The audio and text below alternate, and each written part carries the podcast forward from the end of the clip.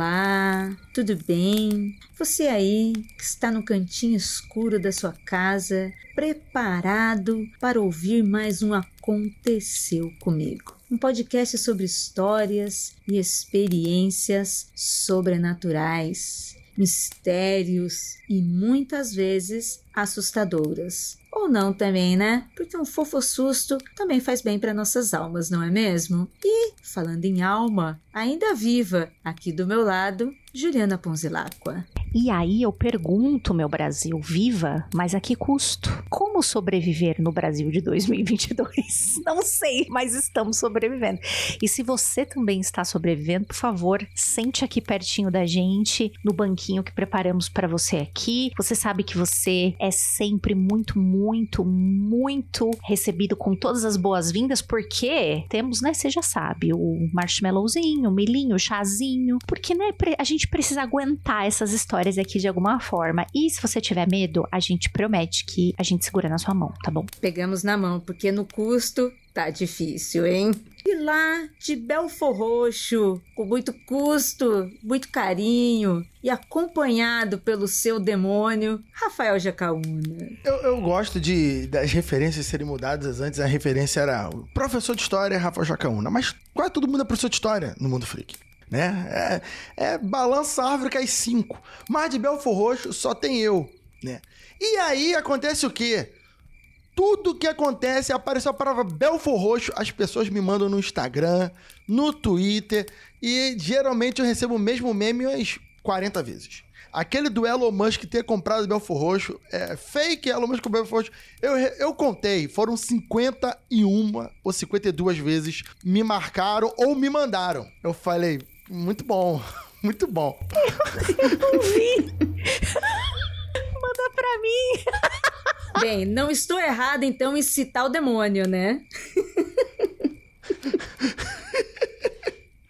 É, eu falei, não, é isso, é isso aí. Aí lá, é fake, Elon Musk compra Belfor Roxo. Eu falei, caraca, vocês são foda, mano. E hoje também temos uma convidada especial lá de Belém para passar medo, para expulsar esse demônio aí também que veio com o Rafael, porque esse a gente não quer não, sinto muito, mas ó, que vá pro espaço. E para contar histórias, Cíntia Pudim. Olá, pessoas. Eu venho diretamente da terra que Jesus nasceu, né? Eu já venho trazendo a luz para esse podcast.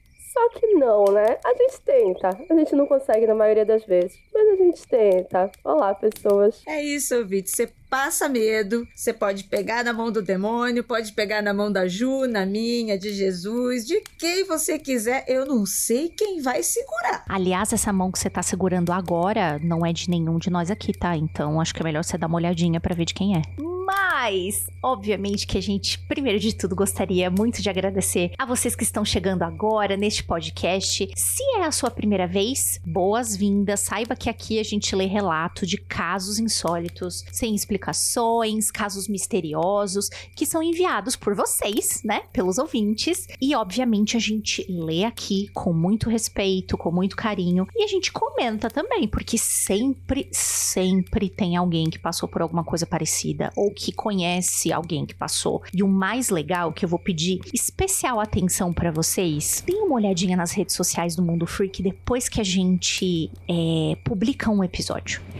Gente, não só as explicações também são muito legais. Ah, eu também sou dessa parte do país, eu já ouvi isso aqui da minha avó e coisas do gênero, como tem um montão de gente que chega e fala sobre as mesmas histórias. Então, lembra que esse programa não acaba quando a gente acabou aqui o áudio, não, porque o lidar com os ouvintes e as histórias que vocês contam também pra gente nas redes sociais são muito preciosas. Então, não se esquece de dar aquela olhadinha. Se você não segue segue, eu já vou deixar aqui para vocês, hein? Tanto no Instagram quanto lá no Twitter é arroba Mundo Freak, tá bom? Mas vamos para as histórias que eu já tô ansiosa. Ainda mais que hoje tem a Cintia aqui, eu tô ansiosa pelas histórias. Nossa, esperando a Cintia levantar a mão e dizer: Eu vi, eu vi. Eu tava lá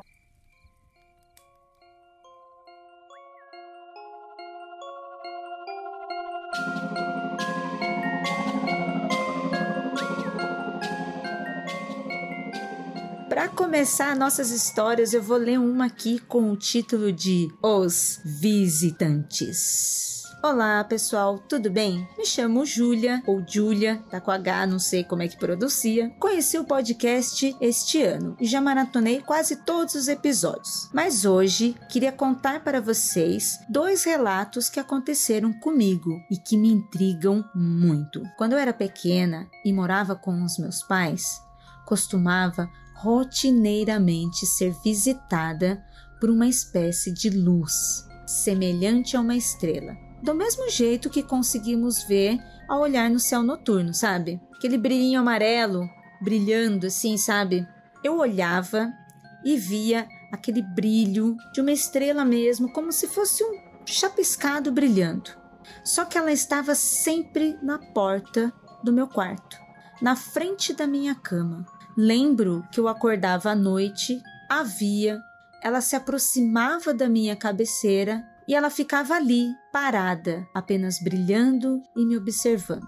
Eu achava que podia ser algo relacionado à casa, já que os meus pais haviam comprado ela de outro morador. E como sabemos, sempre pode vir uns espíritos de brinde, não é mesmo? Fato interessante é que eu nunca vi essa luz quando ia dormir na casa de outras pessoas. Porém, chegou o dia em que tivemos que ir morar com os meus avós por um tempo, pois a nossa casa ia passar por uma reforma. Lembro muito bem da primeira noite em que dormi lá. Já era tarde, quase de madrugada, e de repente eu vi a luz na minha janela mas ela não chegou perto de mim nesse dia, só se movimentou um pouco e depois foi embora nunca mais cheguei a vê-la, nem mesmo quando retornei a morar na minha casa depois da reforma. Acho que esse foi o último dia como uma espécie de despedida. Já morando em outra cidade, fui acordada repentinamente à noite e, ao olhar o pé da cama, eu vi um ser humanoide ali parado, alto,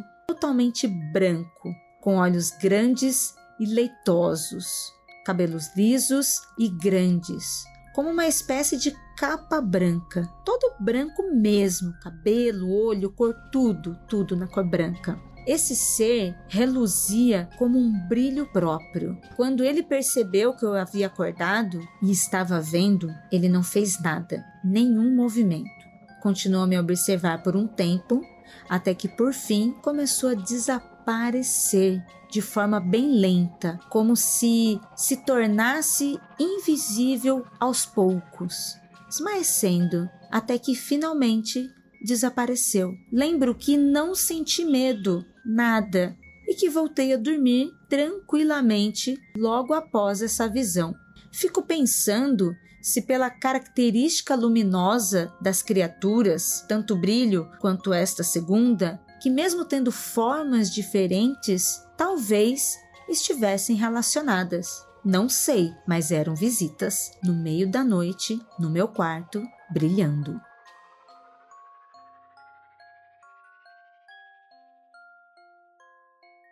É ET, né? É ET. Eu...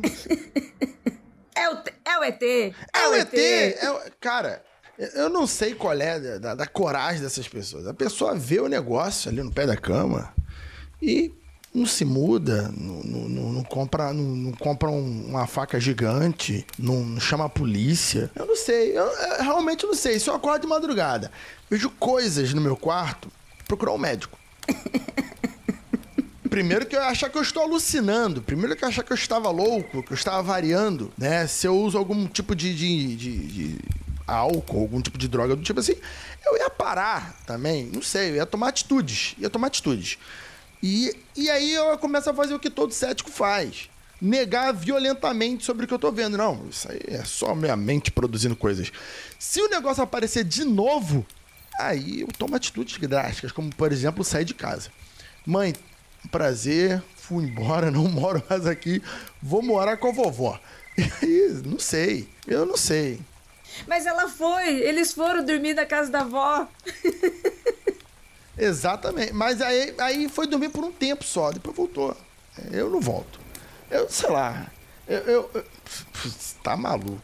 Juliana Ponzilaco, o que tu faz, Juliana? Então, você tá falando desse negócio, né? Dela falar, poxa, ela não fez nada, ela viu os negócios, ela não fez nada. Mas pelo relato, parece que o ver aquela luz ali na porta não incomodava. Pare parece assim, que tipo, ah, a luz tá lá, ok, eu sei que isso aqui está aparecendo para mim, mas em nenhum momento, pelo menos no, no que ela escreveu aqui pra gente, né? É, não, eu não percebi uma, uma linguagem que mostrasse desconforto. Tipo, ah, eu estou vendo a luz, mas nossa, o que, que é isso aí? Eu tô querendo saber. Não, é, ela meio que incorporou na vida dela. No meu quarto, de vez em quando, quando eu olho pra porta, tem essa luz aí e caramba, não sei explicar o que que é, mas olha só, tem uma luz. Então, não parecia que era algo muito incômodo ou que tirava ela muito do sério. Porque se fosse assim, aí eu ia falar igual o Jaca, tipo, ó, se eu tô vendo os negócios, no mínimo, no mínimo, você começa a buscar a ajuda das pessoas. Ou você traz um padre para benzer sua casa,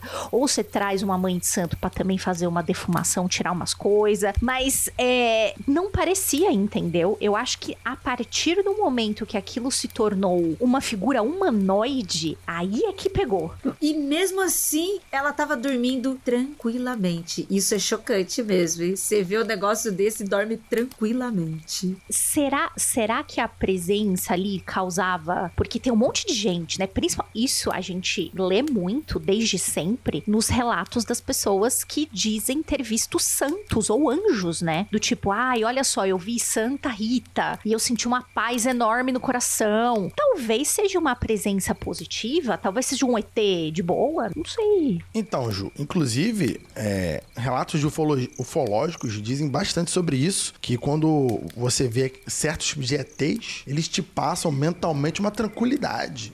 Às vezes a pessoa tá até numa situação de, de, de cirurgia, tipo sala de, de operação, mesmo assim ela sente uma paz, uma tranquilidade, né? Então pode ser? Pode, mas meu amigo, vê isso aí. Gente, vocês são muito calmos em relação a isso. Eu não ia conseguir ficar tranquila. Eu vejo uma luz, hum, primeiro dia, ok, imaginei. Segundo dia, ainda é minha imaginação. A partir do terceiro dia, eu já ficaria com medo. Na hora que aparece a figura humanoide, eu ia sair correndo louca pela rua. Não tem isso, eu não consigo ter essa calma, eu sou muito cagona. O que eu estou fazendo aqui? Não sei. Não, a vantagem de ter gato em casa é que qualquer coisa eu acho que é meu gato. É o olhinho dele brilhando, sei lá alguma coisa assim. Joga o gato em cima e sai correndo. Mas a figura humanoide. Qualquer barulho. É, qualquer barulho é o gato. Ah, ouvi um negócio na cozinha. É o gatinho. Vi um negócio no escuro. É o olhinho do gatinho. O gatinho acaba sendo uma válvula de escape positiva para nós, né? É, apareceu um pentagrama invertido aqui no chão da minha sala. Foi o gato. Claro. é, diversão da noite deles.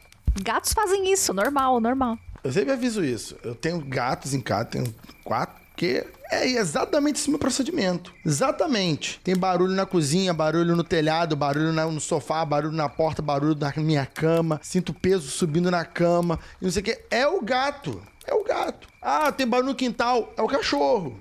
Entendeu? Porque é sobre. É sobre. Não é sobre o que existe ou o que não existe. É sobre o que eu tô sentindo que existe. Então, eu não quero que minha mente fique pregando peças em mim. Eu vou confiar que é o gato. Porque é isso que eu sei que existe. Entendeu? Eu não quero que venha o Lúcifer falar, sou eu. Não. Não quero, Lúcifer. Pode voltar embora. Fica aí. Eu não quero, tio Lu. Vá de retro, tá ligado? Eu não quero. Aí aparece um bode na minha janela batendo, né, Juliana? O Black Philip assim, oi, vim aqui pregar a palavra pra você. Eu falo, ô, ô moço, ô, ô, Oh, outro dia que na live apareceu na minha janela aqui o gato. Ele fez um barulho da porra. Eu cheguei, olhei pra trás, quase que eu tive em foto. Falei, meu filho, que lua, tu quer me matar? Ser branco desse jeito, eu assistindo um negócio de assombração. Tu quer que eu morra ao vivo, gato? E ele olhou para mim e fez: Miau. Olha, sendo ele chamado Kilua, ele queria te matar mesmo, viu? É, o. É... Ela também disse que ela era criança, né? Ela não disse a idade que ela estava. Poderia, sei lá, ser 8, poderia ser 10, ser 12, até 14 anos para minha criança, né? Poderia até ser 5 anos, né? É, realmente, sem número específico, fica muito abrangente. É. E aí, realmente, né, os primeiros efeitos, as primeiras visões, né, estrelinha, que ela viu em forma de estrelinha, ela até explica que parece a mesma do céu, né? Aquele chapiscadinho brilhando e tal. Aí, como diz a Cíntia, ok, né? Minha, é, minha mente pregando uma peça, ou pode ser qualquer outra coisa, mas é bonitinho, não tá me fazendo nada, tá ali. Mas naquilo, naquela coisa humanoide, e como ela descreveu todo branco, todo branco, cabelo, olho, pele, a, a, as vestimentas, assim, tudo igual. É um negócio muito estranho. Eu não me lembro de ter ouvido nenhum relato aqui no Aconteceu Comigo de, com essa descrição, né? A gente tem muitos relatos parecidos, como a Ju falou no início, né? Relatos que a gente também já conhece na internet, que já foi lá na fogueira, do pessoal do República do Medo, em alguns outros podcasts também de histórias, de, de mistérios, como Shadow People, né? Se eu vejo um Shadow People hoje em dia, eu capaz de eu cumprimentar o cara, entendeu? E aí, tá me visitando aqui, você vai em qual podcast agora? Quem que você vai falar, né? Já te conheço. Mas esta figura, e assim, parece, sei lá, como filme de terror mesmo, né? Eu imaginei o olho, né? Que ela falou leitoso. Nossa, muito esquisito. Zumbi. Nossa, tem aquelas aqueles é, cosplays que as pessoas fazem, mesmo em produções de terror tal, que você bota aquela lente leitosa e o olho inteiro fica. Eu, eu muito imaginei isso. Eu falei, nossa, talvez eu assustasse com essa. Não do ser todo branco, assim. Acho que nós temos até muitas pessoas platinadas hoje em dia, agora tá na moda. Mas o olho, eu ia ficar meio. Eita. É o cocum, né? É o cocum, é ter que brilha assim todo, né? Destranquei várias memórias antigas da galera de maior de 30 anos aí agora. Então, tu vê o cocum, tu fala, porra, caralho, o que que eu tô no cinema do década de 90 que tá pegando? É, realmente, pode ser muita coisa. É uma coisa interessante. É o demônio? Eu acho que não, porque aí tem muita luz. Tem muita luz. Então, eu acho que é negócio de ufologia. Ou, oh, oh, mas o Lúcifer não era a estrela da manhã, pô?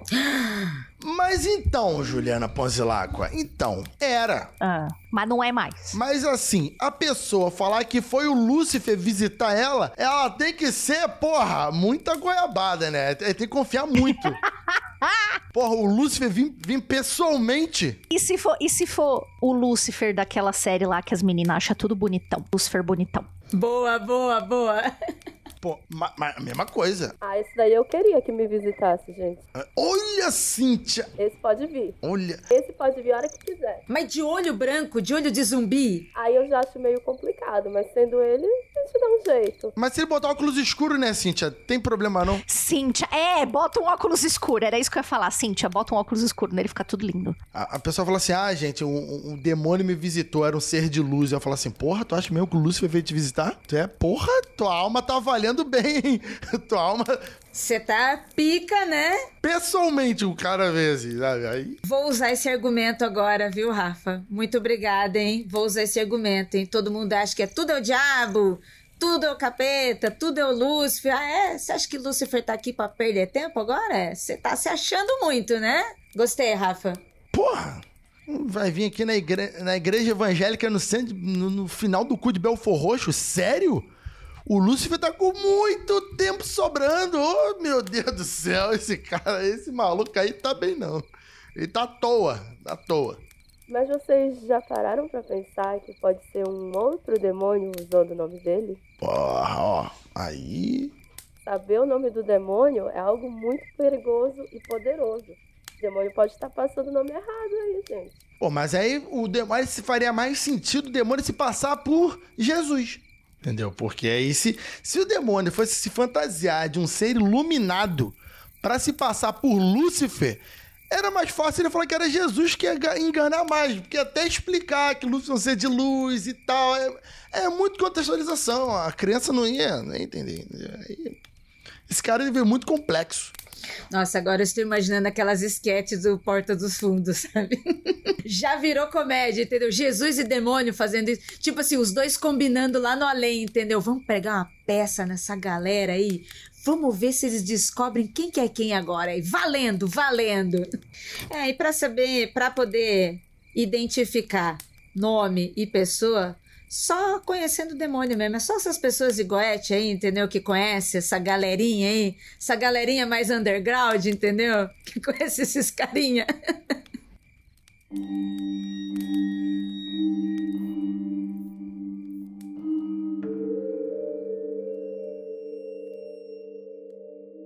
eu ver quem foi que mandou aqui essa história bonita. Deixa eu aproximar minha tela aqui para 200%, porque tu sabe como é que é o idoso, né? Pronto, agora tá bem grande a letra aqui na minha frente, duzentão.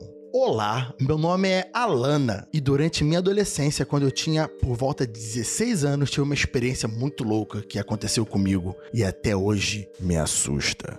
Eu havia chegado na escola no início da noite, fiz minhas atividades, tomei banho e fui me deitar, pois no outro dia tinha prova. Nesse dia, eu estava muito cansada porque jogava no time de vôlei da escola e por mais que tivesse no período de provas, ainda tínhamos treino. E mesmo estando cansada, eu demorei a pegar no sono. Por ter essa dificuldade em dormir, sempre achava que via ou ouvia alguma coisa, mas nunca dei muita bola, sempre culpando o cansaço. Mas nesse dia foi diferente. Eu simplesmente apaguei às 20 horas, como se tivesse tomado um remédio pesadíssimo para dormir. Mas por volta da uma da manhã, acordei com alguém me chamando. Achei que fosse meu pai, porém não havia ninguém. Já fiquei assustada e coloquei a coberta na cabeça para me proteger. Quando estava voltando a dormir novamente, escutei meu nome, só que dessa vez mais alto, mais nítido, mais perto. Tentei levantar e até o quarto dos meus pais para dormir lá, mas quando alguém me deteve de levantar. Detalhe: a porta era afastada do chão, do tipo uns 6 centímetros até o início da porta, então dava para ver muitas coisas por baixo dela. A lâmpada da cozinha sempre ficava ligada, porque eu acordava muito durante a noite e acabava me batendo nos móveis. Essa luz chegava até meu quarto, o que não deixava tudo um breu total. Logo após tentar levantar e ser impedida, eu ouvi um barulho. Era a porta da minha casa sendo aberta. Calma aí, colega, agora, agora vai minha observação. Porta da casa, não a porta do seu quarto. E para mim eu pensaria que era assalto. Vamos continuar aqui. Vamos continuar aqui. Ela era de ferro e fazia um barulho enorme. Mas percebi que não foram meus pais porque a, o quarto deles era perpendicular ao meu e dava para ver quando abria a porta pela fresta enorme que tinha. A porta da casa foi fechada e ouvi os passos de alguém muito grande carregando correntes. Quando o barulho chegou em frente ao meu quarto e parou, tentei me acalmar e virei para olhar a porta. Nesse momento, vi um homem abaixado e me olhando pela fresta. Consegui ver nitidamente seus olhos, o que me assustou muito. Ele se levantou e, quando pensei em gritar, a voz não saiu.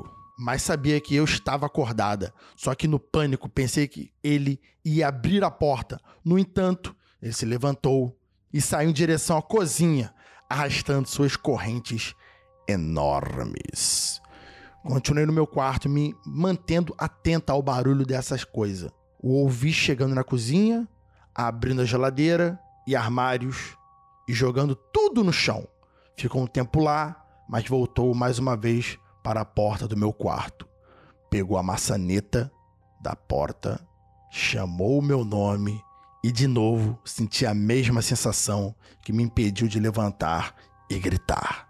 Só que dessa vez era como se alguém me protegesse e imediatamente o homem foi embora. Esperei criar coragem e sair do quarto. Fui até a cozinha, abri a geladeira e a comida que havia guardado lá tinha sumido. Olhei os armários e estava tudo no lugar. Em cima da pia Dentro da cuba havia uma tampa de panela e quando me virei em direção aos quartos, essa mesma tampa caiu no chão. Nessa hora eu me assustei muito, pois era impossível ela sair de dentro da cuba e cair no chão. Logo em seguida, meus pais acordaram por conta da barulheira e foram ver o que estava acontecendo. Eu disse que derrubei sem querer e pedi para dormir com eles. Desculpa. No outro dia, minha mãe perguntou se eu havia comido tudo que tinha na geladeira e se havia empurrado algo de metal no chão, pois ela estava toda arranhada. Caraca, ou prejuízo. Pois estava todo arranhado e cheio de partículas de ferro oxidado. Depois disso, dormi com meus pais por meses, porque eu realmente fiquei muito assustada e sempre quando dava uma da manhã, eu ouvia as tais correntes pela sala. Minha mãe sempre reclamava do chão, que parecia mais riscado do que no dia anterior.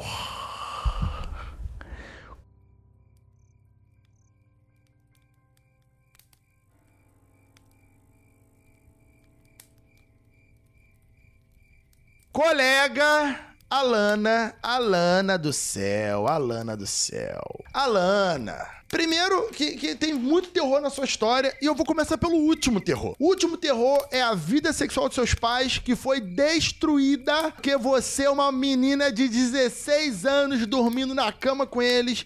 É um problema muito sério que só casais com filhos vão entender muito perfeitamente. Meses!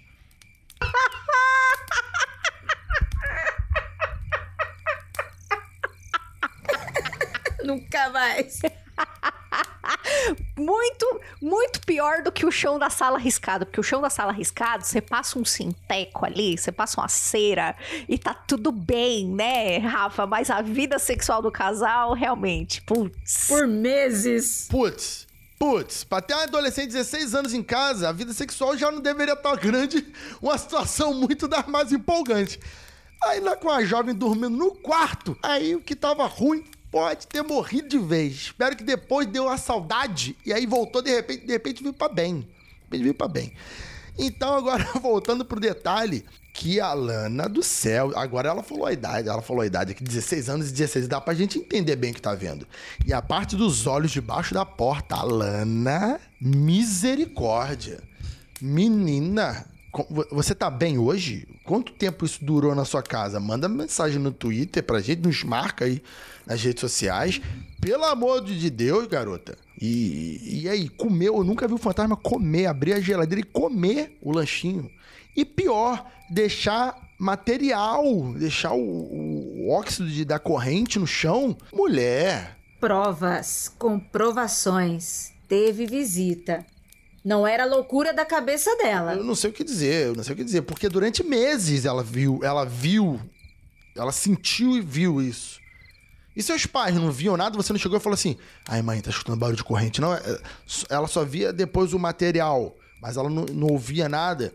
Menina, conta essa história mais completa aí que eu tô curioso. Eu acho que é uma vibe bem MTV, né? Você tem lá todos os sinais, tá, tá tudo físico, mas ninguém viu nada. Na verdade, ela viu os olhos. Meu amigo. É aquele lance, eu vejo os olhos uma vez, ok, duas vezes, na terceira vez eu ia ficar com medo. Meses ouvindo, no começo eu achei que a casa dela tinha sido assaltada, entraram, levaram a comida e tal. Foi um presidiário, beleza, mas várias vezes ele não tirou essa corrente do pé dele, não? Sei lá, achei esquisito. Mas também vale lembrar que é muito clássico esse relato de fantasmas arrastando correntes, não é? Eu já vi várias vezes as pessoas falando disso, mas eu nunca vi uma explicação do porquê dizem que os fantasmas arrastam correntes. Eu acho que talvez para demonstrar que eles estão presos em algum lugar ou alguma situação, vocês não acham? Então, a, a, os fantasmas correntes, quando vem. Depende, né? Por exemplo, dependendo do local, pode ser referente a prisões que, que em certos períodos do, do, do, tempo e do mundo se usava correntes com bolas de ferro, né? Então aquela galera ficava presa né, em correntes pesadas, ou pode fazer referência a períodos de escravidão.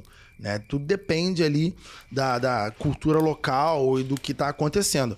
Mas realmente, tem lugares que não tem nenhuma dessas duas ligações. Eu já vi histórias também de, de barulhos de corrente sendo puxada. E aí pode ser um, um a mais aí sobre isso. Caraca, como é bom ter um professor de história no podcast, não é? É, mas completando né, o que o Rafa estava falando.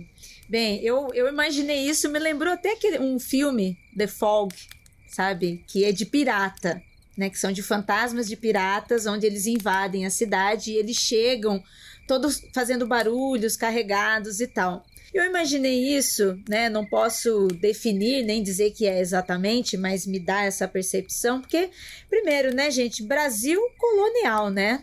Foram 500 anos aí, muito mais, 500 anos só de carnificina direta, fora os outros anos de continuidade disso. Muita gente que foi muita gente mesmo que foi violentada de diversas formas até morrerem, né? Então, que me remete às correntes, né? Se fosse pra gente falar que poderiam ser um espírito, né? Um espírito ali que está atormentado, né? Com corrente, arrastando, com dor, procurando comida, e ela falou que inicialmente sumiu, né? Sumiram as comidas que ele pegou, né? E foram bastante, né? Mexeu na cozinha, sabe? Aquela coisa da como como uma pessoa mesmo que estivesse tentando se libertar, procurando comida, buscando água, sabe? Tentando tá ali agoniada, né, se arrastando.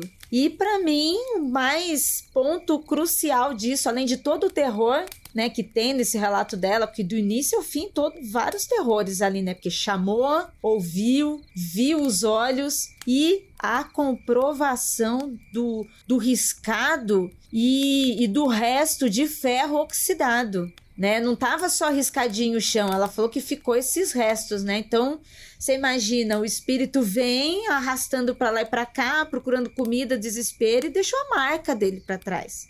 A marca, né? Eu achei isso assustador. Eu ia só dar uma sugestão para ela, para talvez deixar um pratinho com comida perto da porta, para o espírito ir, se alimentar e ir embora. Eu acho que dá certo, hein? É o que nós fazemos culturalmente, com várias culturas aqui no Brasil.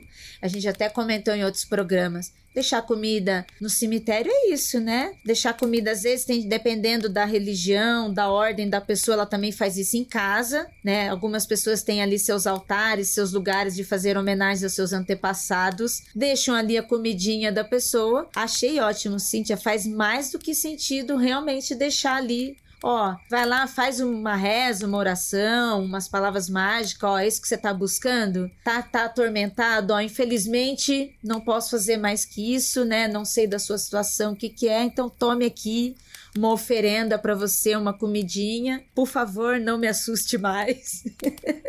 não arranhe o chão e não acabe com a vida sexual dos meus pais. Dos meus pais, é, deixa meus pais transarem, por favor. Tá botando a culpa aqui não é do fantasma agora, hein? Isso aí não é culpa do fantasma não, moça, é culpa sua.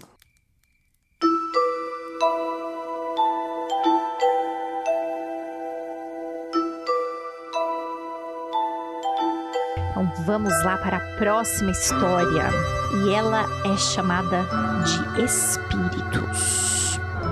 Era criança, eu costumava escutar coisas na minha casa ver vultos, sentir uma presença constante toda vez que eu estava sozinho. Isso foi sumindo aos poucos, mas quando acontecia, me perturbava muito, principalmente na hora de dormir. Muitas e muitas vezes eu acordava de madrugada com pesadelos e por conta do medo, eu corria para o quarto do meu pai. Eu então costumava deitar na cama ao lado dele até adormecer. Quando eu dormia, ele me levava para o meu quarto novamente um clássico das crianças brasileiras. Não sei quanto aos outros países, né? Mas isso aqui é muito comum, né?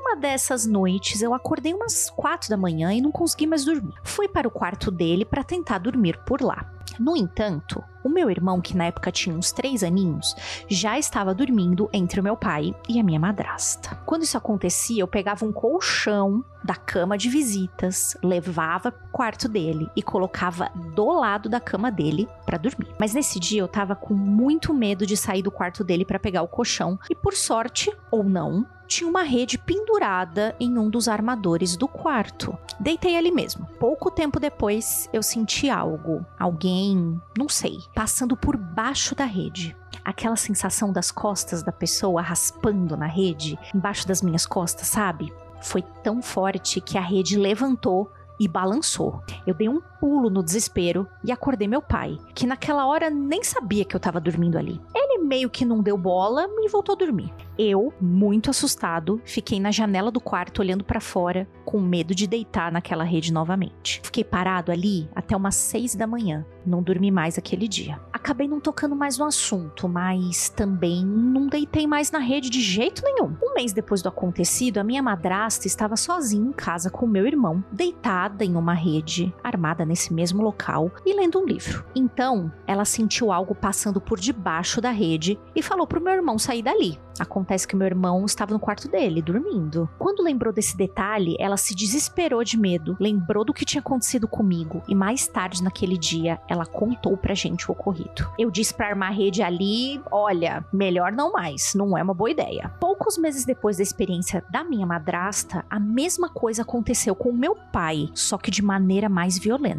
Ele estava dormindo na rede armada, nesse mesmo local, e faltavam mais ou menos uns 10 minutos pro horário do evangelho no lar. A minha família é espírita kardecista. Quando algo começou a balançar os punhos da rede com uma força muito grande, como se quisesse realmente acordá-lo ou jogá-lo para fora da rede. Na época, éramos quatro morando na casa e isso já tinha acontecido com três de nós. Só não aconteceu com meu irmão. Foi então que ele resolveu me contar uma história. Antes disso, eu preciso informar que a minha mãe faleceu quando eu era bem criança. Ela infelizmente lutou por muito tempo contra um câncer, mas não sobreviveu. Ela faleceu na cama dela, no quarto onde tudo isso acontecia. Quando estava perto de falecer, por conta das dores que ela sentia, ela dormia em uma rede, armada justamente nesse quarto, nesse armador. Em uma dessas noites, ela acordou com a rede balançando muito, acordando meu pai no processo. Nisso, viu que a rede balançava de um jeito violento, de um lado por outro. Quando o movimento parou, a minha mãe contou que viu algo a observando no canto do quarto, que lembrava ser Nossa Senhora de Fátima, a quem ela era muito devota, mas meu pai não viu nada ali. Desde então, nunca mais na minha vida eu dormi em uma rede. Acho que o trauma foi grande. Eu até posso me deitar, mas dormir? Não. Ó, eu já vou dar uma, uma pequena bronquinha aí na família. Aconteceu uma vez. Ok, aconteceu uma vez. Ó, oh, gente, acho que é melhor não dormir mais na rede. Vai lá a segunda pessoa, dorme na rede. Gente, acho que é melhor não dormir mais na rede. Vai a terceira pessoa. Ô, pessoal, vocês estão parecendo personagem de filme de terror ruim. A gente fica falando, né? Não vai ali, não vai ali, não faz isso. Por que que faz? Olha aí fazendo. Ô meu povo! Ô meu povo! Não pode. Se vocês estão vendo que ficar naquela rede lá não é. Sei lá, dá um outro. Uma outra utilidade ali, minha gente. Mas olha, esse lance da mãe também ter visto, mas por que que uma presença, aí eu fico pensando, né? Por que que uma presença de Nossa Senhora de Fátima ia ficar balançando uma rede, dando medo nas pessoas? Isso aqui para mim foi uma incógnita e por isso eu tô bem espantada com essa história. Eu tenho uma dúvida maior. Foi o irmão de 3 anos de idade que contou que a mãe estava na rede? Neném, né? É, achei estranho, achei estranho. Que entendimento, né? Eu também já tô pensando aqui que, olha, Dona Nossa Senhora de Fátima, com todo respeito à senhora onde a senhora está, para quem a senhora parece, seja lá como for, mas, como diz Dona Leila Germano, que mistérios são esses que a senhora, a senhora causa aqui dessa terra? Porque, mano, história de visão de Nossa Senhora de Fátima é tudo maluco. Cocô, sério, não é possível. A senhora está de brincadeira com as nossas caras, né? Tá se divertindo, não é mesmo? Não foi só uma visão, né? Foi um sacolejo de Nossa Senhora de Fátima aí. Nossa Senhora, essa é a frase. Nossa Senhora! Entendeu? Toma um balanço aí. Nossa Senhora! É. Mas olha, vocês notaram que não aconteceu com o irmão porque ele já sabia da história, né? Foi o único que foi esperto e não deitou na rede. O único que pensou, né? Mas por que uma visão que deveria ser considerada boa estava causando essas coisas? Aí que eu te falo, Cíntia. Aí que eu te falo. Era o demônio disfarçado de Nossa Senhora. Ih! Aí faz sentido. Aí, Cíntia, entendeu? Porque o demônio, o demônio tem dessas. O demônio é ludibria a pessoa. Por, é, é, essa aqui é a frase por que o fantasma da mãe, de Nossa Senhora, sei lá de quê, ia ter raivinha porque alguém dorme na rede? É Nossa Senhora apegada à rede? Isso aí é um encosto, isso é um maligno. Mochila de criança. Neste caso, literalmente, né? Esfregando nas costas, né? Eu vou dar uma outra teoria, hein? Talvez Nossa Senhora de Fátima estava querendo mandar uma, uma mensagem para essa família e a família não, não pegava a mensagem, a família não prestava atenção. Aí chegou uma hora que ela começou a ficar pé da vida, com, oh, desculpa a heresia, Nossa Senhora. É, e aí ela começou a ficar pé da vida e ela começou a chacoalhar a galera para ver se a galera entendia, mas pelo jeito não continuou não entendendo. É, Nossa Senhora de Fátima, melhor a senhora desistir aí dessa família, não, não rolou. Pode ser também que de repente tinha, tinha uma previsão de alguém cair da, do, da rede e se machucar. E aí Nossa Senhora estava impedindo que as pessoas insistissem de dormir naquela rede ali. Já tá rolando uma luta ali de um espírito maligno e Nossa Senhora tá lá protegendo, não é? Guerreira, ali toda, né, de armadura, a lá Cavaleiros do Zodíaco, porque é assim que eu vou imaginar, gente, desculpa, Nossa Senhora com uma armadura belíssima, dourada e muito brilhante, né? Lutando ali na casa da pessoa, e aí, como diz a Ju, numa situação de filme de terror onde ninguém se toca, né? Tá ali ela cutucando, tentando avisar e as pessoas ali, tipo, eu acho que Nossa Senhora estava que nem a gente assistindo filme de terror. Não vai ali, meu filho. Eu tô falando, você não, não, não entra, não entra aí. E a pessoa entra. E a pessoa faz. E a pessoa continua fazendo erro. E Nossa Senhora lá com a espada tal tentando resolver. Gente, vamos colaborar, né? Vai ver que essa Nossa Senhora aí foi a mesma Nossa Senhora que defendeu, que, não, que foi citada por alto, mas não foi identificada na história que eu li. Porque quando eu li, no final da história, a, a, a Lana diz que ela sente alguma coisa impedindo o espírito no quarto dela. Vai ver que é a Nossa Senhora. Por quê? Porque. Que é isso? Que é isso? Cuidado com. Eu adoro redes. Gosto de minha rede. Estou pensando muito seriamente em botar uma rede na minha garagem aqui de casa, já que eu não tenho carro, teria uma rede. Mas vou pensar, vou analisar ainda isso aí. Pô, eu gosto tanto que eu tenho uma no meu home office. Por acaso agora tá fechada, mas é onde eu fico tranquila, sabe? Lendo um livrinho ali na hora de paz e sossego. Mas você mora em Belém, né? Em Belém, junto com as paredes, se constrói a rede, né? É verdade. é verdade. Você, assim que tu levanta a, a, parede, você já tá. O gancho já vem no tijolo, já compra um tijolo com o gancho da rede. E tá errado? Não tá. Não tá errado. Quem tá errado somos nós aqui. Aqui em casa deveria ter isso há muito tempo isso, não tem. E agora você já sabe, né? Além de vir casa pronta pra rede, Nossa Senhora de Fátima ali, armada, preparada com a sua armadura belíssima dourada. Quando você fizer alguma coisa assim, ela te dá uma cutucadinha, ó. Ó, tá vendo? Vai lá ler o livro da Goetia Ó, vai lá ler o livro da Goetia para você saber o nome dos carinha underground lá, para quando você precisar chamar, hein? Faz direito, hein, Cítia? Pensar em deixar essa rede fechada mais um tempo depois desse episódio.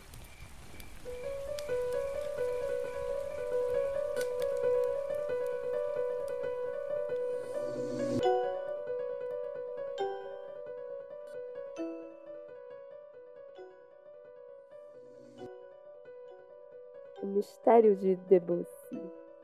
Bom dia, me chamo Érico e gostaria de contar o evento mais sem explicação que aconteceu comigo. Um certo dia da minha adolescência, quando eu tinha mais ou menos 17 anos, fiquei sabendo que não haveria ninguém em casa e resolvi fazer um churrasco. Uma coisa pequena, convidei por volta de uns cinco amigos e todos os envolvidos podem atestar que os fatos a seguir narrados foram no mínimo, bizarros. Preparamos o churrasco no meu quintal, que é num terreno inclinado. Na base do terreno temos a entrada, onde ficam a máquina de lavar e a porta para a sala da casa. Ao lado da máquina estão os interruptores de luz do quintal e uma caixa de energia. Para chegar na parte superior do quintal, é necessário subir uma escada, onde, ao final dela, existe uma casinha que serve de ateliê e é onde nós fizemos o nosso querido churrasco. Minha cadela morava nesse quintal, mas nele também andavam alguns gatos, tanto meus quanto do vizinho. Mesmo considerando que não havia ninguém em casa, tranquei a porta do quintal por dentro. Estava tudo indo relativamente bem. Havíamos combinado que todos nós dormiríamos no ateliê depois do churrasco. Assim nós poderíamos estendê-lo até a hora que bem quiséssemos. Só que a coisa começou a degringolar depois da meia-noite. Percebemos que a minha cadela ficou um tanto nervosa. Ela, que é uma fox paulistinha bem valente, do nada se recolheu entre as minhas pernas. Neste momento, meu gato, que estava em cima do telhado, ficou em uma posição estática, olhando para a casa do vizinho. Essa casa em questão ficava à direita da minha e estava abandonada já tinha uns dois anos. Ela estava para vender, mas ninguém queria parecer querer nada com ela. Ali viviam dois velhinhos. um senhor que já havia sido biólogo especializado em serpentes e que fazia criações em sua casa, e a senhora, que era sua companheira de toda a vida, super falante e boa praça. Este senhorzinho morreu de causas naturais em casa, e logo em seguida a senhorinha morreu depois de uma queda das escadas. O local foi colocado à venda um tempo depois, mas o que não deve ter contribuído para a venda foi o fato de um dos vendedores ter tido um ataque do coração fulminante dentro de um dos banheiros e também morrido dentro do local. Só um parêntese, já são três mortes na casa. É isso. Até aí tudo bem. O Érico, não tá tudo bem, mas vamos continuar. Naquele momento, eram apenas os animais sendo animais. Porém, do nada, uma das luzes do quintal que estava desligada se acendeu isso é estranho, porque os interruptores ficavam do lado de fora da porta que eu havia trancado, e todos nós estávamos no mesmo local. Isso já foi o suficiente para deixar todos apavorados. A minha cadela também começou a latir indignada, para o nada. O gato, que não era bobo, resolveu fugir. Só que, do nada, na casa do vizinho, que obviamente não tinha ninguém, tão pouco deveria ter energia elétrica, começou a tocar a todo volume uma música clássica. Fiquei anos procurando essa música porque eu fiquei um tanto quanto obcecado. O mais próximo que encontrei foram as músicas de Debussy, e de lá vinha essa música infinita, com todos nós vidrados, olhando para a casinha, tentando entender o que estava acontecendo. Todos os presentes diziam ouvir a mesma música. Fui então correndo para a parte de baixo do quintal para desligar a luz. Eu nunca corri tanto na minha vida que quando eu voltei, um dos meus amigos estava muito estranho. Ele começou a rir de uma maneira muito esquisita e também passou a xingar todos. As coisas estavam tão estranhas que nós decidimos arrumar alguns colchonetes e redes para que todos dormíssemos, o que era um pouco impossível porque a música não havia parado e o garoto alterado continuava a xingar todo mundo. A música continuava alta, um verdadeiro show de música clássica. O tempo passou e aí o meu amigo, um pouco mais calmo, dormiu. No momento em que ele dormiu, a música parou. Naquela noite, ele foi o único que conseguiu dormir. Todos os outros envolvidos ficaram deitados, olhando para o teto e esperando a morte chegar. E eu segurando minha cadela, que estava totalmente apavorada. Depois daquela noite, eu e meus amigos nunca mais subimos para o quintal. Eu só ia lá durante o dia para brincar com a minha cadela, a qual proibi de entrar no ateliê. Quando chegamos a comentar com o garoto que ficou alterado naquela noite, ele não parecia lembrar de muita coisa. Em seu relato, ele tinha dormido muito antes da música começar e sequer lembrava dela. Não sei explicar o que aconteceu. Desde então, morro de medo de espíritos e assombrações. Porém, fiquei obcecado por Debussy.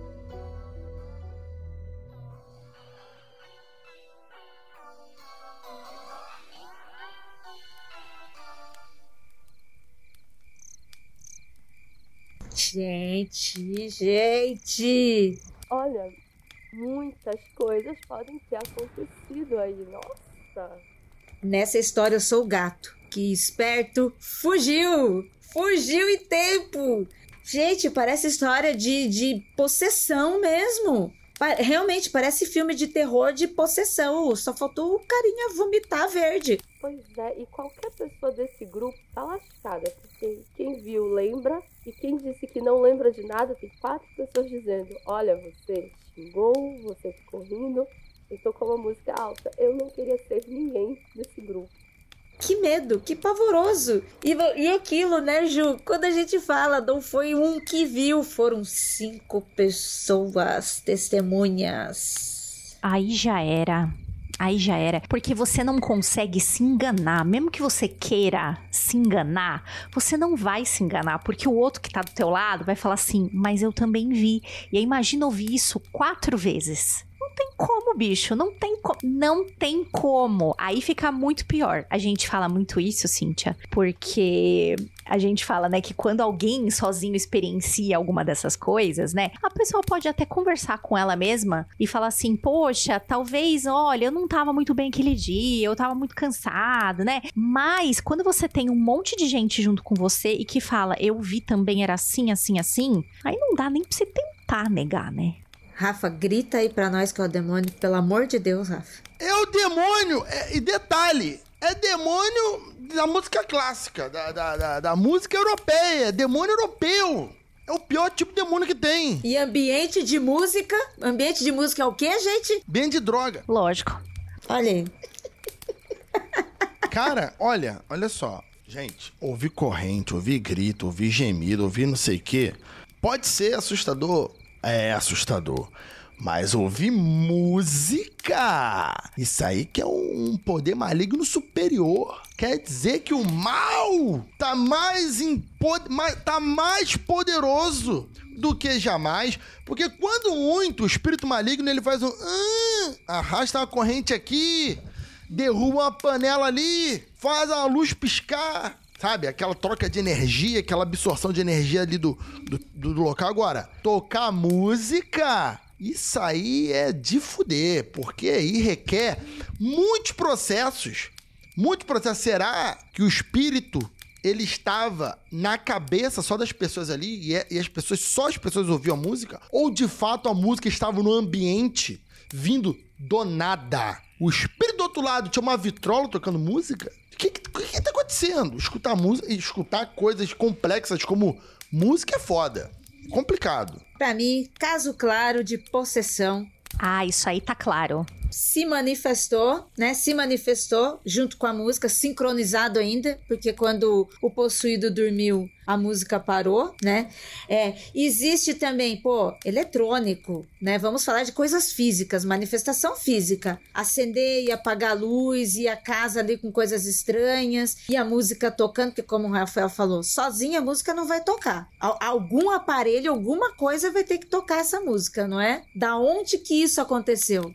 Pois é, Ira, quan- quando tá, tu tá escutando televisão, rádio, mas essas duas coisas existem no ambiente e tu vai lá e o negócio tá ligado de verdade, né? Que o negócio tá tocando, mas tá ligado. Uma coisa agora, sem esses instrumentos e, e tá vindo som, rapaz, rapaz, meu Deus do céu. Eu não, eu não, eu não recomendo frequentar muito esse local, não.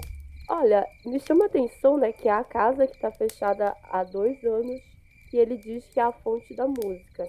Então você não tem uma vitrola, você não tem uma energia elétrica lá. Mas ele aponta que vem da casa ao lado, não é isso? É esquisito. Misericórdia, misericórdia. E você tá, né, no início do relato, né? Logo no início você já fala três mortes na casa, gente, né? Três mortes. Já não basta um trauma, são três. Três mortes, cinco pessoas, música e um demônio. Parece jogo de detetive, né? Quem foi? Quem foi que ligou a vitrola? Quem tá possuído? É, um olhando pra cara do outro. Quem foi? Quem foi? Pesado. Olha, pensando bem nessa história, eu gostaria de ser o cara que não lembra de nada. Sim. Mas estava possuída, amiga. Mas é melhor, porque depois que se despossui, aí você não lembra de nada, rapaz. É isso. Tranquilidade. Eu tô com medo de vocês, hein? Ainda, se você tiver o mínimo, o mínimo de, de, de é, controle sobre você mesmo, dá até pra você dizer umas verdades que você quer dizer pras pessoas, mas você fala, ai, não era eu, era o meu eu lírico demoníaco. Não fui eu. Olha, olha. Esperteza? Olha nós aqui na fogueira contando histórias de mistério. De repente, olha pro lado, aí Juliana está virando o olho estranho, começa a falar umas coisas, aí você fica na dúvida. E aí, vai ficar pra sempre essa dúvida, né? Fica aí pra você decidir. Ouvinte do céu, socorro. Mas é muito boa essa história, hein? Eu sei que é complicado. O negócio de, de ambiente de música é complicado. Cara, eu, eu não fico. Se é a casa do meu vizinho, assim, casa está abandonada, vamos lá. Não sou a favor da depredação do- de, de, de- de- casas abandonadas que não, que não pertencem. É a casa, não sei de quem é o dono, não sei qual é. Qualquer casa, né? Mas aí, aí depende. Ah, não, a casa está abandonada há dois anos. Mas e aí? Ninguém corta o mato, está completamente abandonada. O dono morreu e ficou para ninguém. E aí? Aí tem problemas que você pode alegar à prefeitura. É, roedores, insetos, perigo ali pro bairro, não sei o quê. E de repente alguém pode ir lá demolhar essa casa, né? E aí, de repente, resolve o seu problema. Ou o fantasma fica puto que foi você que mandou demolir a casa dele, ele vai atrás de você e mora na sua casa. Então, assim, eu acho melhor não se meter. Mas se for se meter, tenta resolver, chama o. Uma coisa que, que eu também reclamo muito com o pessoal, que quando a gente tá vendo investigação lá na, na live, né, Juliana? O, o, os gringos, eles não têm um, uma cultura de chamar um pai de santo. Não. Um macumbeiro. Não. Um, um, um, um, um, umas três, quatro velhinhas com uma ruda na mão pra escotear o capeta, tá ligado? Não tem essa cultura. Não tem. Então o gringo acaba sofrendo muito com isso. Aqui no Brasil a gente tem. Então, fala pro pessoal da igreja perto da sua casa, do terreiro perto da sua casa, assim, ó, tem, tem um fantasma ali, eu vi e tal. Talvez dê uma exagerada de leve, talvez nem precise, porque a sua história já é exagerada por si. Que eles vão querer ir lá, só pra provar que eles são poderosos. Aí é problema deles. Entendeu? Aí é problema deles. E ainda, o, do, o cara do filme estadunidense, eles têm um, um comportamento, né, Jaca, de. Ah, mas gente, isso aí não é nada, não. Mas eles negam até o último minuto. Só que até o negar até o último minuto, você não tem ali aquela benzedeira benzedeira, aquela figura da benzedeira. Você não tem a figura da mãe de santo. Você não tem uma figura de uma avó que vem com um tercinho na mão. Não tem. E aí, quando eles ficam negando, negando, negando, quando o negócio vem, o negócio vem que vem quicando, meu filho. Aí precisa chamar do Vaticano para resolver, né? Então não seja como estadunidense. O primeiro sinal de alguma coisa errada, procure uma pessoa que possa te ajudar com isso. Exatamente. Procura. Tem... Cara, se, se você não conhece três, quatro idosa Carola de chicotinho de arruda na mão, você tem que. Você só não procurou direito. Sempre tem. Ainda mais cidade média para pequena, sempre tem.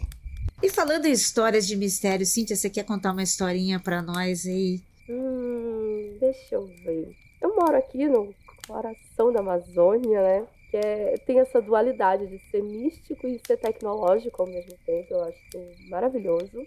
Mas tem um, esse lado místico, ele aflora numa, de uma forma incrível. Tanto é que aqui a gente tem o costume de chamar, de, a gente chama de visagem, né? Não sei se é comum por aí vocês usarem essa palavra, visagem. Mas um dos livros mais famosos da literatura paraense é o Visagens e Assombrações de Belém. Pra vocês verem como nós gostamos dessas coisas. E a gente estava falando dessa casa e eu me lembrei de uma história. Na verdade, alguma coisa que estava ali perto de mim. Eu morei muitos anos com a minha mãe e com a minha avó num bairro chamado Pedreira. Então, para quem não conhece, a Pedreira, 20 anos atrás, era considerado um bairro meio periférico. E aí ele foi crescendo, se tornou assim classe média, digamos. E o bairro foi crescendo e tudo mais. Só que ao lado do, do bairro da Pedreira existe uma subdivisão ali chamada acampamento, que já seria a parte um pouco mais perigosa. E aí eu morava ali quase na divisa da Pedreira com, a, com o acampamento. Ainda era classe média, mas já com um pezinho ali na Baixada. Ok, então a gente ouve muita coisa nesses, nesses lugares. Perto da minha casa, na casa da frente, morava, morava uma família lá. E por um bom tempo eu fui amiga de uma das meninas de lá. Só que a gente acabou se afastando. E poucos anos atrás, ela acabou falecendo. Na verdade, ela acabou tirando a própria vida na casa. Isso por si só já foi muito chocante para mim. Mas quando isso aconteceu, a minha mãe foi me contar a história daquele terreno. Muitos anos atrás, ali na verdade era um terreno meio cobiçado por uma família que morava ao lado. Dizia-se que faziam, na verdade dizia-se que o terreno ao lado era um terreiro. Ele já começa um pouco do preconceito também, né? mas dizia que faziam magias negras por lá. E aí, esse pessoal queria porque queria o terreno do lado, mas a família que morava lá não queria vender. Eu não sei muito bem o que aconteceu, mas disse que foi jogada uma maldição sobre aquela família. E pouco tempo depois, o filho de uma das pessoas, uma das, um dos bebês que morava na casa, morreu afogado em um tanque naquele local a casa foi vendida, o pessoal que morava na casa ao lado foi embora e a história ficou um pouco esquecida. Até que teve esse caso da menina. Quando isso aconteceu, me chamou estranho que em pouquíssimo tempo a família que morava ali se mudou. E era uma família que estava morando ali há pelo menos uns, sei lá, 20 anos, no mínimo uns 20 anos. Eles se mudaram, foram embora e aí abriram uma igreja no local. Não sei se coincidência ou não, mas as duas casas ao lado o que seria do outro lado, não ao lado onde ficava o terreiro, mas do outro lado, os donos morreram em pouco tempo. Uma delas foi demolida e a outra está à venda há muito tempo e ninguém se interessa em comprar casa. Eu já disse para a mamãe, talvez seja hora dela ir embora daquele local, porque, né, Parece que tá tendo ali uma matança dos vizinhos, tá tendo alguma coisa esquisita. Parece que os demônios estão expulsando os moradores de lá. Eu não sei o que é. Eu já saí de lá tem cinco anos e agora estou tentando convencer a minha mãe a sair de lá. Tadinha da sua mãe. Vou vibrar aqui com você também para que ela saia, porque descobrindo ou não, né, o que que está acontecendo, que triste. Que triste. E facilmente, facilmente vira uma maldição, tendo começado maldição ou não. Porque, né, são anos, vai acumulando, são traumas, assim como acontece com a gente individualmente, né? né? A gente vai adquirindo traumas e vai, vai aumentando, vai crescendo, nossas mágoas vão crescendo, vão aumentando, e com isso, nossa raiva também, né? Nosso isso. E você imagina assim, né, um, um, lugar onde pessoas estavam magoadas, né, pessoas traumatizadas e aí, com razão ou não, as pessoas começam a brigar, né, e começam a ter diferenças entre si, né? Não estou dizendo que elas fizeram isso, mas eu estou falando de energeticamente, sabe? Tipo, energeticamente, sabe? As pessoas começam a ter raiva do lugar, das coisas em volta, começam a desejar mal, sabe? Começa a amaldiçoar mesmo, sabe? A gente pragueja, sabe? Sabe quando a gente faz na brincadeira, mas fica praguejando mesmo?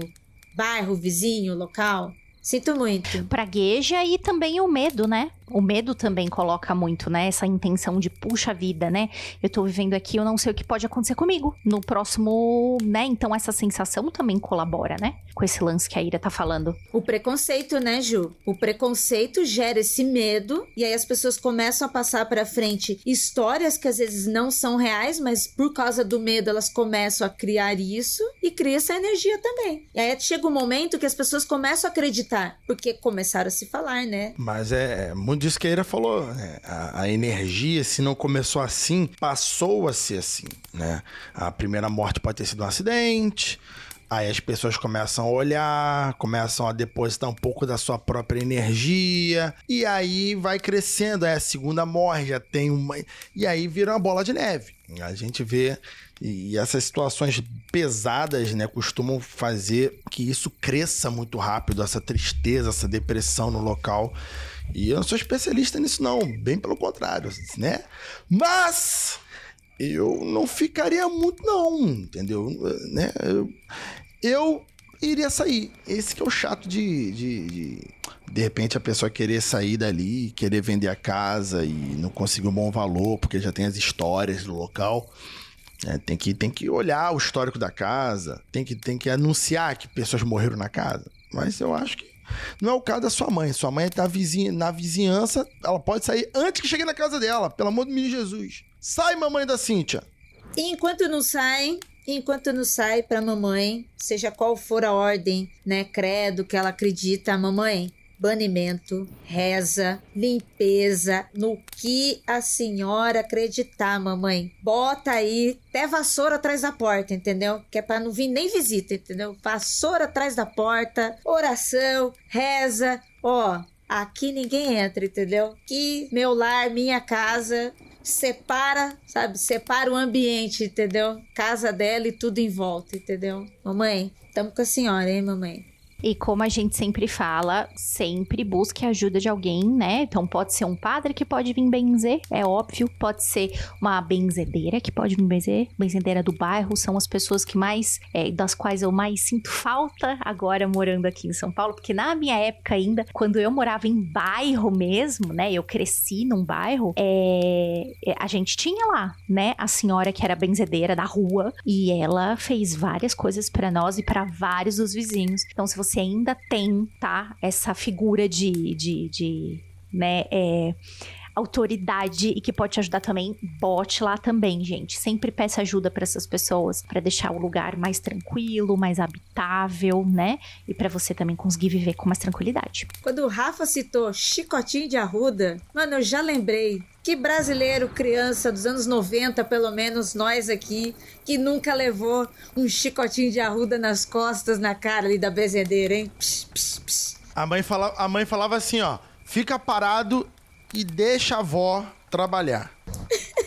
Aí tu ficava paradinha assim, eu não entendia nada, nada. Mas vinha ali, ó, pai do céu, papai, papai, tu. Tá bom, sai agora. É isso aí. Mamãe, ó, mamãe Pudim. Arruda na porta, espada de São Jorge. E que mais, Ju? Acho que as duas dá ali, acho que já dá para começar pelo menos, né, Ju? Pô, já dá para começar, dar uma, dar umas lava... quando quando fizer a limpeza na casa, dá uma, a última lavadinha do chão, taca sal, esfrega o sal ali junto com, com o produto de limpeza que a senhora tá acostumada, para dar aquela descarregada na casa também, enxágua bem. São coisas que parecem muito bobas, mas que já ajudam muito incensar a casa, defumar a casa também, é uma coisa que a senhora pode fazer. E lembre que tudo é intenção. Ai, Ju, mas eu nunca fiz isso. Ju, eu não sei que incenso eu uso. Lembra que a sua intenção é tudo no mundo. Então, com certeza, nessas lojinhas que a gente compra incenso, inclusive, se você perguntar pra pessoa, a pessoa vai saber, ó, oh, esse aqui é bom de limpeza, leia na caixinha, esse aqui é de limpeza do local. Passa bastante incenso na casa, a gente acha que isso não ajuda, a gente sabendo pouco, entre muitas aspas, tá? Esse pouco ajuda pra caramba. E mamãe Pudim, espada de São Jorge, além de espantar maus espíritos, espanta a pessoa também. Porque se vier na sua porta, arranque, dá na cara, porque dói, hein? Dói apanhar de espada de São Jorge, hein? É, ó. Surra de espada de São Jorge. Dói mesmo. Quero ver vizinho entrar nessa casa aqui. Uh, vai levar cada uva. Eu lembro da minha avó falando isso. Se não servir para nada, pelo menos eu bato no peão, porque eu quero ver entrar. Oh, meus amores, que episódio, hein? Que episódio maravilhoso. Rafael Jacaúna, seu maravilhoso, onde é que nós podemos encontrar você? Qual é a rede social que a gente acessa para puxar papo com você? Escrever é o demônio. Conta para nós sobre todos os seus projetos, por favor. Oh, meu Deus do céu. Muito obrigado pela, pela apresentação inestimável, minha querida Juliana. Estou aqui sempre aí nas redes sociais como Jaca Freak. Pode colocar lá no Instagram, que eu sempre faço uns stories de pesquisas, de, de, de enquete. E o pessoal erra e acerta. Outro dia eu perguntei qual é o ator famoso que existe no filme O Monstro do Armário, que vimos na live lá na Twitch. E a galera errou, errou, um monte de gente errou e eu tive que revelar que é o Paul Walker. E isso você aprende aqui, aqui, no Mundo Freak, no, no, aconteceu comigo. E na minha live lá da, da Twitch, o Paul Walker faz uma criança chamada Professor. E o nome dele é Professor Maneira, assim, né? Teacher foi dublado, foi traduzido, né? Professor mesmo. Eu pensei que você ia falar professor de história. Não, não, é a criança, um garotinho chamado Professor. A Ferg também, para quem conhece o grupo musical, é a Ferg também está no filme. Então isso é coisa que você aprende ali, ó, assistindo as lives com a gente. Isso são entretenimentos, fora a educação, fora toda a cultura que você pode absorver. Estou sempre fazendo lives às terças, quartas e quintas à tarde ali, gameplay terça e quinta à tarde, 2 e 15 da tarde. Quarta-feira, à tarde, 3 horas da tarde, aulas. Estamos com uma, uma série de aulas sobre China atual, sobre economia, sobre um monte de, de, de assuntos. E à noite, nossas lives aí de domingo a quinta-feira, porque sexta e sábado eu, eu, tiro folga, né? A gente precisa folgar também.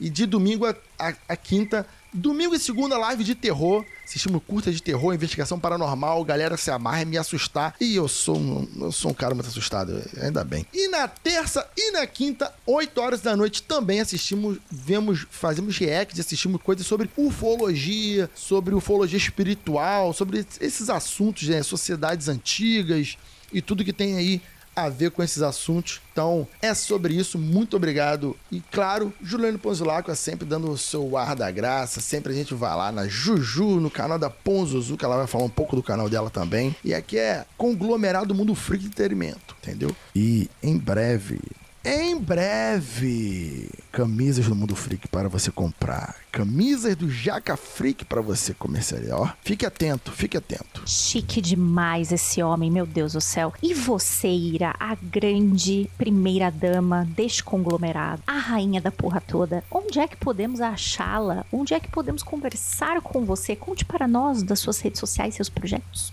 Neste momento, eu sou o gato dessa história, fugindo.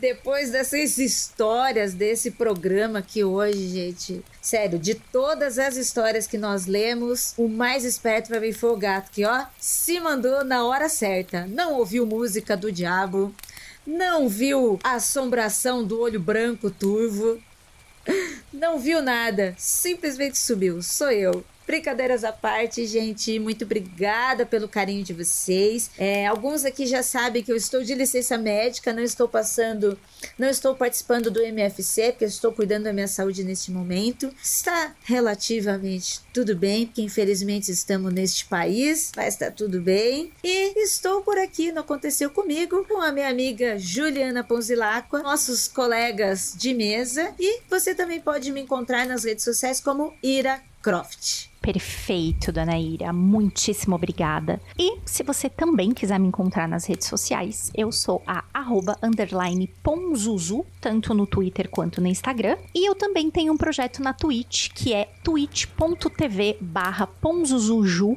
Aliás, é, no dia seguinte desta gravação, não de que isso aqui será é, publicado, mas mi, o meu canal está fazendo um ano. Então eu convido você a participar, porque lá, além de um programa educativo, que eu tenho e a gente vai começar outro agora, um outro que abarca mais pessoas, que abarca inclusive pessoas que estão é, querendo prestar vestibular. Então eu vou ajudar você na parte da redação, na parte né, da interpretação de texto. Eu vou estar tá lá fazendo um programa especialmente para isso. Então agora um programa que abarca mais gente, que tem mais gente que possa se interessar. É, eu também conto histórias, histórias cabeludas também do novo projeto que eu comecei. O pessoal gostou bastante. É, nem sempre são histórias de terror, mas são histórias que tiram a gente da zona de conforto, que balançam a gente, que a gente fica meio pensativo depois. Então, se você quiser ver, eu tô lá na twitch.tv barra Ponzuzuju. E antes de eu agradecer todo esse apoio de vocês e por vocês terem ficado aqui até agora, eu vou lembrá-los de que nós aqui do Aconteceu Comigo estamos no momento procurando aquelas histórias especiais, sabe aquelas que envolvem, né, obviamente casos insólitos, mistérios, mas aquelas que são regionais. Eu quero saber daquela que a tua avó já te conta desde sempre, que um tio seu já experienciou. Eu quero saber, aliás, eu e a Ira queremos que vocês mandem essas histórias pra gente, porque a gente tá maluca atrás de histórias regionais. Se você tiver essa ou outras histórias, por gentileza, escreva para contato arroba mundofreak.com www.cultura.br e lá no campo do assunto você, por favor, escreve o título da sua história e bota também aconteceu comigo, né, para que as nossas pauteiras é, também é, localizem mais fácil o e-mail de vocês e não se percam ali naquele montão de e-mails que elas recebem, tá bom? Você pode deixar obviamente anônimo, mas se você quiser, escreve lá o seu nome, escreve de onde você vem e também não esquece por gentileza de colocar uma pequena autorizaçãozinha no final para que você diga para nós, olha, eu permito o uso dessa história no programa, tá bom? E com isso a gente se despede. Eu espero que você não tenha ficado com muito medo. Eu estou segurando uma mãozinha aqui que tá meio gelada, meio suada, mas é normal da primeira vez, tá? Se você tá aqui pela primeira vez, a gente fica assustado mesmo. Depois a gente acostuma ou não. Um beijo para vocês e até a próxima.